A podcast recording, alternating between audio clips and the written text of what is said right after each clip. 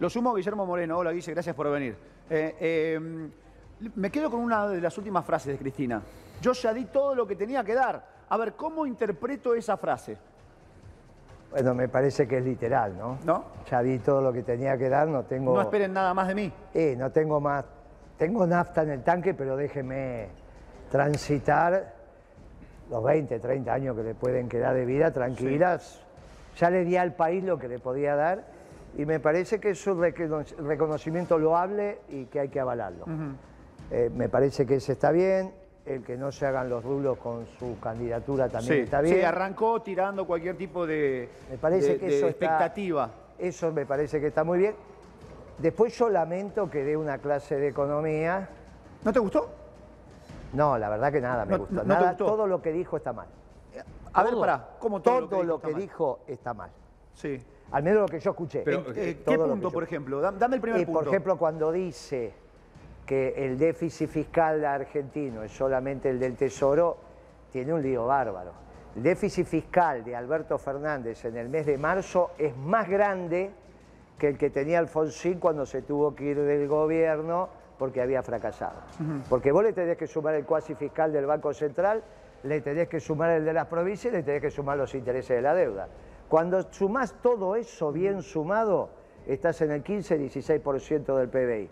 Alfonsín se fue con el 14%. Cuando vos ves el déficit del sector externo, en este momento es mayor que el que tenía de la Rúa cuando se tuvo que ir. O sea, las dos consecuencias macroeconómicas que determinaron el fracaso de dos gobiernos radicales hoy se dan en el mismo tiempo y lugar en el gobierno de Alberto. Guillermo, cuando habla de la concentración de quienes venden los alimentos y que prácticamente el 74% de los alimentos de las góndolas pertenecen a, 20 empresas, a muy pocas empresas. Ahí no está un poco de acuerdo en, planteos que vos hacés, que hay un oligopolio, hay sectores que manejan el precio de la comida. Yo no utilizo esos conceptos ni nunca hablé de formador de precios. El problema es que confunden los dos últimos años del gobierno anterior, no el de Macri, sino el ciclo, eh, con el gobierno peronista. Todo ese lenguaje no fue del gobierno peronista. Nunca me escuchaste a mí, en siete años y medio, hablar de monopolio, oligopolio, formadores de precios, todas esas tonterías que no significan nada, precios cuidados, todo eso no es de Moreno. Yo me ocupaba de todos los precios de la economía. Cuando tuve que solucionar el problema de la carne, el, primero me junté con los que tenías reuniones anuales de, de 60 mil, 60 mil a 100 mil empresarios pasaban por mí. Anualmente, digo. ¿eh? Anualmente. ¿Es correcto?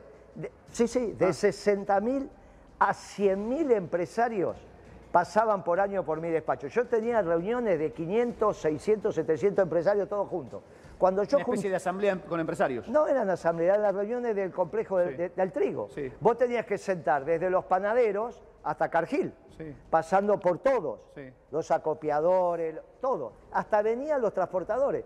Y todos firmaban el acta que se salía ahí, porque ¿cómo se definía el saldo exportable?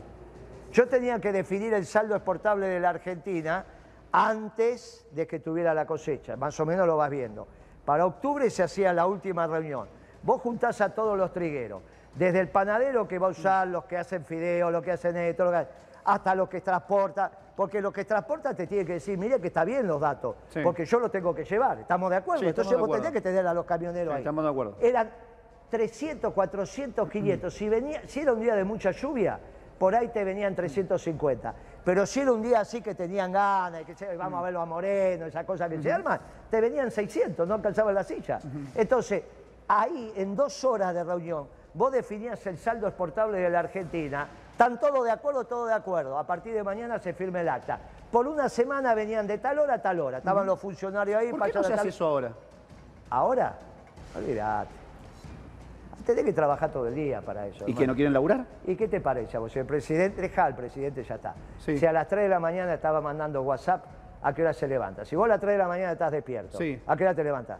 Y te levantás un poquito más tarde de las 6. Entonces llegaba a la casa de gobierno a las 11. Mm. Pero yo te estoy dando, cada uno tiene su metodología. Yo te digo, ¿por qué nadie se quejaba del saldo exportable? Estaban todos ahí. Si una sola reunión de una hora y media, dos horas en un día, te venían 500, imagínate ese día cuántos veían. Claro. Cuando yo te digo a vos, de 60 a 100 mil, eran de 60 a 100 mil que pasaban Obviamente no todos distintos, de esos 60.000, los laboratorios venían tres veces al año. ¿Qué hay que hacer con el Fondo Monetario, con el acuerdo? Hay, ese acuerdo yo Recién te, lo debatíamos con Cristian. Yo te lo dije. Ella, hizo mención con respecto a pagar las cuotas, pero con el superávit comercial. Está, está equivocada. Lo- eh, comparte lo equivo- tuyo, mira, Cristian, Está lo equivocada, tuyo. está equivocada. Está, equi- está mal técnicamente. Está mal técnicamente. Eh, ¿Por qué está mal? Porque se pone a hablar de las cosas que no sabe. En la Argentina, los exportadores son el sector privado. Y la deuda, parte de la deuda con el Fondo Monetario, toda la deuda con el Fondo Sí. Monetario, parte de la deuda externa, es del sector público. Si exportan los privados y la deuda la tiene el público, ¿cómo, que va- cómo vas a decir que lo pagás con el saldo comercial? ¿Cuántas empresas públicas exportan? Todo lo que dijo está mal. Este es un problema, pero ¿por qué se pone a hablar de economía, de lo que no sabe? ¿Qué es lo que Pero le pasó? Moreno, ¿no se, no se paga una deuda con dólares? Pero claro, pero los dólares de dónde se obtienen? Los dólares son de los privados. No, pero los dólares los obtiene el Estado después de que cobra... Pero ¿cómo lo va a tener el Estado? Entonces no es el superávit comercial, son solo las retenciones. Sí. Viste que ha- hablamos dos minutos y aparece la verdad. Sí. Vos podrías decir, con las retenciones que voy a cobrarle a las exportaciones, Exacto. voy a pagar la deuda. Eso está bien. Sí. Esa es la propuesta de Moreno. Eso es lo que digo yo. ¿Con qué pagamos la deuda? Con las retenciones. Ahora, ¿cómo hacemos para no perjudicar al productor? Una ley de arrendamientos rurales. Le bajamos el costo del alquiler, entonces el hombre no tiene problema en pagar las retenciones. Pero decir que vas a pagar la deuda con el superávit comercial está mal. El superávit comercial es del sector privado. Eh, Viste que dijo, y ya lo sumo Cristian también, por supuesto. hay, ¿eh? Sí, si es que hay, por supuesto. Pará, no- primero, si es que hay. En marzo no hubo. Entonces, vos lo que tenés que explicar es, mire, en la Argentina Sí. exporta el sector privado. ¿Hay alguna empresa pública que exporta algo? Sí, Aerolínea cuando Mm. le vende pasajes a los europeos, a los que sea, que vienen para acá. Pero a su vez, como es mucho más el flujo que sale que el que entra, hay que ver cómo termina Mm. eso. El correo, sí. Todas las cartas que llegan del extranjero a la Argentina, que el correo argentino la distribuye, esos son dólares que entran. Ahora, son dólares que, sean, que salen todas las cartas que mandan los italianos, los españoles, los venezolanos. ¿Está bien? Sí. ¿Cómo da esa cuenta? ¿Qué sé yo? No sé, no la Y tengo. aparte, ¿cuánto puede ser? Es lo mínimo. Pero, eh, ¿cuánto? Sí. No, es que debe ser muchas cartas, muchas más cartas las que salen que las Que que, la gente. entran. Pará, no te- no, pará, dame un minuto, que me llama el móvil allí. A ver, eh, Mati Rezano, en La Plata, dale, Mati, ¿qué dice la gente? Sí, Dani, a ver, continuamos justamente con la desconcentración de la gente que lo está haciendo de forma organizada. Te cuento, cuando vos veías que Cristina Fernández de Kirchner subía a uno de los escenarios Sí. ubicados en la calle, aquí en el cruce de 53 y 9, a 100 metros donde estamos ubicados nosotros, veíamos una corrida en dirección a la im- hacia la izquierda de la imagen y era porque justamente advertían desde aquí que la vicepresidenta le iba a brindar algunas palabras en forma más directa. A ver, ¿qué te parece el discurso de Cristina? Me pareció un discurso muy acertado, me pareció un discurso dirigido a la clase política. ¿Por qué acertado? Acertado porque me parece que la clase política tiene que tomar de una vez por todas conciencia de que la realidad es la realidad que está viviendo el pueblo. Y los conceptos de Cristina son siempre claros, eh, los únicos que siempre salen ganando son los empresarios, la desigualdad sigue creciendo y alguien tiene que tomar el bastón de mariscal, como ella dice, y, y hacer que las cosas sean como, como fueron cuando, cuando ella fue presidenta. Muchas gracias. ¿Esperabas que fuera candidata o que renunciara a la candidatura hoy? No. No. Esperabas este discurso, más que Sí. nada. Aparte lo, mismo- lo dijo ella misma, vino a acompañar. Muchas gracias, ¿eh? A ver, seguimos con la gente, seguimos con la gente. A ver, ¿qué te pareció el discurso de la vicepresidenta? Tranquilo, amigo, tranquilo, tranquilo, tranquilo. Súper empezado. ¿Qué te pareció el discurso de Cristina? Emotivo, muy sí. emotivo, eh, muy felices. Ojalá que sea presidenta, que se postule. ¿Vos esperabas que hoy anuncie algo por el estilo? Ojalá, ojalá que anuncie algo por el estilo. Muchas gracias. Bueno, seguimos Claro. con la gente. A ver, ¿qué te, qué te pareció el discurso de la Cómprame vicepresidenta? cafecito, cómprame cafecito. No, pero pará, ¿qué te pareció el cafecito? Bueno, ¿qué te pareció el discurso de la vicepresidenta? Lo mejor, como siempre. ¿Por qué lo Cristina, mejor? porque está adelantada a 50 años. ¿En qué sentido? En todos. Sentidos. económica, social y cultural. Y hablando de adelantarse, ¿esperabas que adelantara algo respecto a las elecciones No, próximas? sabemos que no, veníamos a verla a ella y a escucharla. Siempre clara. Muchas gracias. Pará, Mati, pará, pará, ver, que es interesante lo que dijo esta mujer. Le pregunto Sí. a Cristian Castillo. ¿Cristina está adelantada a 50 años? Ella que hoy habló de discutir políticas atrasadas de 20 años, ¿no? Políticas que no funcionaron. Eh, ¿Es un adelantado o no? Ya, creo que no, ha defendido, defendió el capitalismo como único sistema posible y es un Sí. capitalismo que está hundiendo el planeta, que ha dejado sin futuro a la clase trabajadora. El sistema en el cual vivimos es un sistema que ha recortado todos los derechos. Hoy la juventud trabaja sin aguinaldo, sin vacaciones, sin licencia. Bueno, algo quieren eh, ir por más. referencia a esto, En el de- capitalismo quieren ir por más. Ella casi que puso como modelo a China. Fíjate cómo viven los trabajadores en China, salario bajísimo, no tienen derecho de libertad sindical, de ninguna organización, de defensa de sus propios derechos, controlado totalmente. Eh, no, no, no, no, no es que adelanta.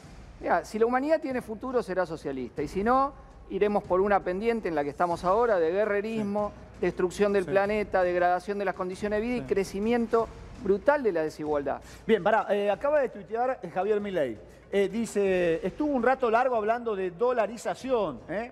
Eh, para variar, al igual que todo el resto de la casta política, se pronunció a favor del robo y en contra de los argentinos de bien. Aunque se resistan todos juntos, por los dos, ¿no? Por todos Sí. juntos por el cambio. A partir del 10 del 12 del 2023 se quedan sin juguete, eh, dice Milei. ¿Qué, qué, qué análisis haces de- del tuit de, de Milei? Mira, eh, ¿Vos le tenés miedo a Milei o no?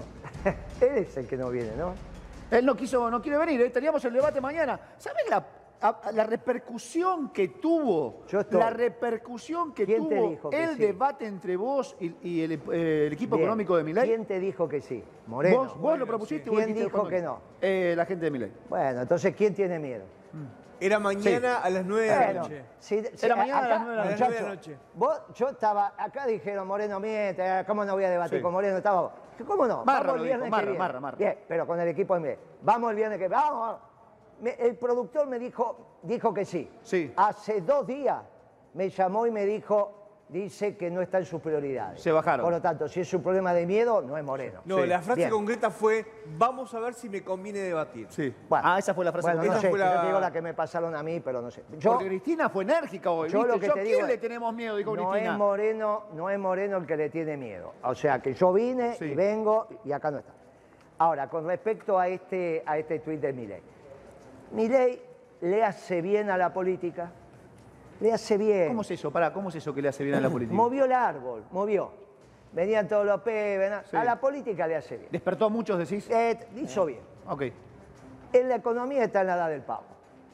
En la economía está como ese pibe entre 12 y 14 años que no se baña, rompe todo, y que un día vos tenés que entrar, che, qué estufo que hay en esta pieza y Sí, le abrí la y puerta. ventilás. ¿Viste? Sí, claro. Bueno, Milei está en esa etapa. Entonces, ¿Pero es la eh, economía que quieren los empresarios argentinos? Por los cuales muchos no, desfilaron en el sur. los primeros ¿o que no quieren que le ponga una bomba al Banco Central son los banqueros. Olvídate, no, no, eso lo dice, nadie da, no están enamorados de el modelo austríaco. Por eso te digo, separo la política de mi ley diciendo viva la libertad, me parece bien, vamos para acá, a cuando habla de economía. Yo debatí con mi ley de economía, la verdad que cada uno desde su lugar, cuando se puso a hacer política y, decir cosas que no van, le sirvió a la Argentina, mueve, está. Cuando sigue hablando de economía y empieza a hacer propuestas, se arma un lío. Igual, eh, igual, Lo de eh, la dolarización, Sí, termino, termino. Sí. Lo de la dolarización es una tontería, porque no hay dolarización posible con déficit fiscal. Es inviable. Y si no tenés déficit fiscal, ¿para qué querés la dolarización? Claro. Esto es una tontería. Si la economía crece, vos le tenés que dar más aceite, que es la moneda. ¿Está bien? Cuando la economía crece, no es la misma cantidad de dólares que tenía Estados Unidos a principios del siglo XX que ahora, porque es una economía mucho más grande. El, el PBI de Estados Unidos son 25 o 26 billones de dólares. Obviamente que para mantener tremenda economía tiene que imprimir. Pero vos te imaginás que es hasta ridículo lo que están diciendo.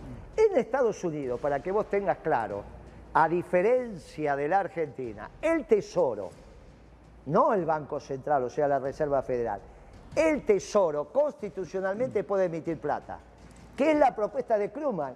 Entonces dice, ¿cómo le paga el Tesoro a la Reserva Federal?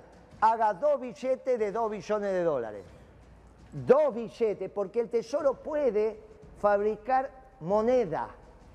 Estados Unidos es una economía extremadamente grande, con determinadas características, que no, te- no, va- no hay una par. Y cuando aparece alguna que se le puede poner a la par, la clase dirigente norteamericana la destruye. ¿Cómo ¿Cómo destruyó a Alemania con la guerra de Ucrania? ¿Cómo va a destruir a China? La va a aislar con comida y energía. Hace varios años que decimos eso. Hoy a la mañana, hoy a la mañana, un consultor ganadero en el canal de televisión, canal rural, no importa, Sí, vamos sí, a está decir. bien, está bien, decilo. Canal rural. Canal rural. Él dijo, miren que estamos exportando mucha carne a China, pero cuidado porque Estados Unidos empezó a mandar los portaaviones. También pensábamos que no iba a haber guerra en Europa. Y yo Sí. le digo, guerra en China no va a haber. ¿En Lo que te van a hacer es lo mismo que le hizo Reagan a la Unión Soviética. ¿Vos te acordás lo que le hizo Reagan a la Unión Soviética cuando hizo el embargo cerealero? Eras muy joven. Reagan, presidente norteamericano, acá gobernaba Videla y gobernaba Martínez de Oz Sí. y decretó Estados Unidos el embargo cerealero, porque le había fracasado la cosecha de la Unión Soviética. Para hacerle pasar hambre al pueblo soviético y que se levantara, ningún país le podía vender cereales. ¿Sabe quién le vendió? Nosotros. Claro. Con Videla y con Martínez de Oz no le hicimos caso al, al embargo cerealero. Pero ¿sabe cuál es la diferencia que hay central con ahora? Que ahora la base militar Malvina no te va a dejar pasar los barcos, aunque vos le quieras vender. Hoy lo dijo un consultor importante de la ganadería. ¿Qué Pará. significa? Que China no es el futuro. Está equivocada Cristina, porque una foto mal sacada de contexto entre Irán y Arabia Saudita con los chinos. ¿Sabés que es Irán de ahora en adelante? Volvió a ser occidente de la mano de Rusia. Pará, pará. Como siempre fue. Pará, ¿qué querías preguntar, Miguel? Dale, después lo No, sumo. lo Fede, quería dale. ya voy con el móvil en, en La Plata, dale. Guillermo, más allá de las eh, ideas de Milei, que hay muchas que las hace porque no está en el poder, es distinto hablar y, y pegar tiros o tirar piedras desde la tribuna que cuando se está tomando el poder. Hay algunas ideas que tienen ese contexto, pero a pesar de eso, todo el tiempo hace algo parecido a el discurso de Cristina. De un lado está el bien y del otro lado está más o menos el eje del mal. Y Milei todo el tiempo plantea que de un lado están los que trabajan y del otro lado los que quieren cobrar impuestos. ¿Cómo tomás vos del lado de Milei ese discurso de que está directamente mal el cobro de impuestos? Eso parte de lo que dice. Mirá lo que hizo hoy el Banco Central. Te subió 10 puntos la tasa de interés. Sí, 91, ¿no? Claro, 91 nominal anual, Claro. pero efectiva 140 y pico. Te da 140 como cuánto? 100 145, 150 para No, ser número 150. redondo. 150 hagamos número Sí. redondo, se acabó. No es 150, un poquito menos, pero es lo mismo. O sea, si vos tenés 100 pesos y no sacás los intereses, en un año tenés 250.